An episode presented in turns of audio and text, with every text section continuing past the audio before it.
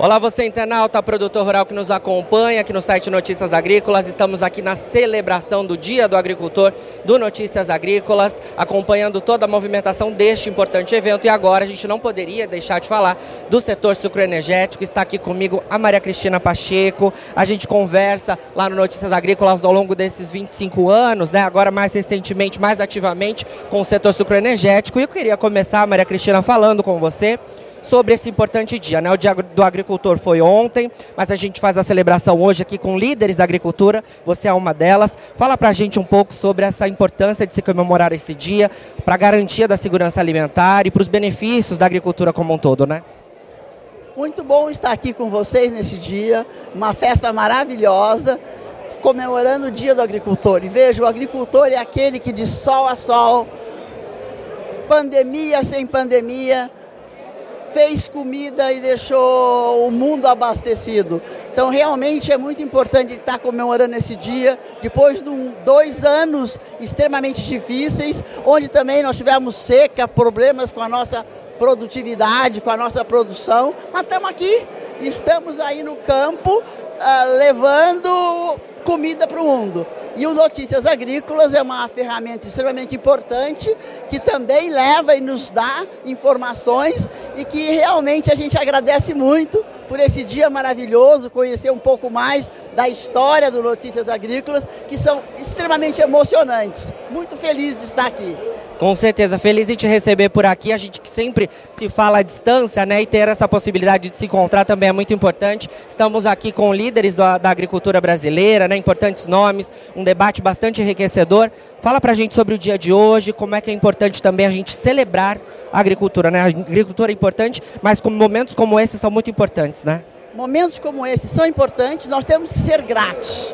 Nós temos que ser gratos à Mãe Terra, que nos dá condições de produzir, apesar de todas as intempéries, apesar do São Pedro ter nos falhado de vez em quando, mas nós somos gratos, porque no final a gente sempre tem comida para oferecer ao mundo. E esse dia é muito importante, é bom comemorar, é bom que o produtor saiba que ele é importante, porque em geral a, a imagem que o, que o produtor sente é que ele é bombardeado por todos os lados, principalmente pelo exterior, né? e que ele tem valor. E se não fosse o agricultor, não teria comida. Então nós somos realmente importantes e gratidão a todos que colaboram para que isso aconteça. Com certeza. E o setor sucroenergético, muita gente pensa, né? Cana-de-açúcar, é, mas também tem o etanol de milho. A gente tem hoje no setor sucroenergético produtos importantes, o açúcar e o etanol, mas o setor fornece matéria-prima muito importante para diversos setores da agricultura, né, Maria Cristina? Olha, a cana é energia. Nós não podemos. Cogeração de energia, biogás, né? Eu acho que da cana, uh, diz que do boi só fica o berro, né? Da cana não fica nada, vai tudo, até a palha vira energia, né? Então realmente é uma cultura abençoada, é uma cultura que realmente tem dado ao nosso país, nós somos o maior produtor de cana do mundo e planejamos continuar crescendo com mais e mais possibilidades energéticas, né? Cana é energia, né? Um setor super energético. E estamos felizes de fazer parte dele, muito felizes. Com certeza. Não quero tomar muito seu tempo, hoje é dia de celebrar, mas ouvi aí algumas informações que hoje, por exemplo, aqui, né, deu uma chuvinha em Campinas, mas ouvi informações de que a falta de chuvas em algumas regiões produtoras já há algum tempo já tem acendido o alerta, não para essa safra que está né, sendo moída, mas para a próxima. Queria que você atualizasse a gente sobre isso, qual que é a sua percepção?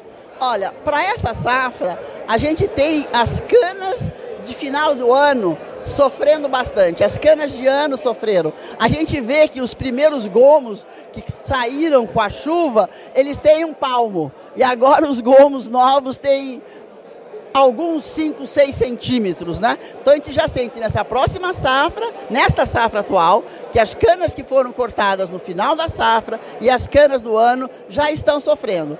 Para as próximas safras, a gente espera que Laninha nos livre, se vá embora e que a gente tenha uma condições melhores.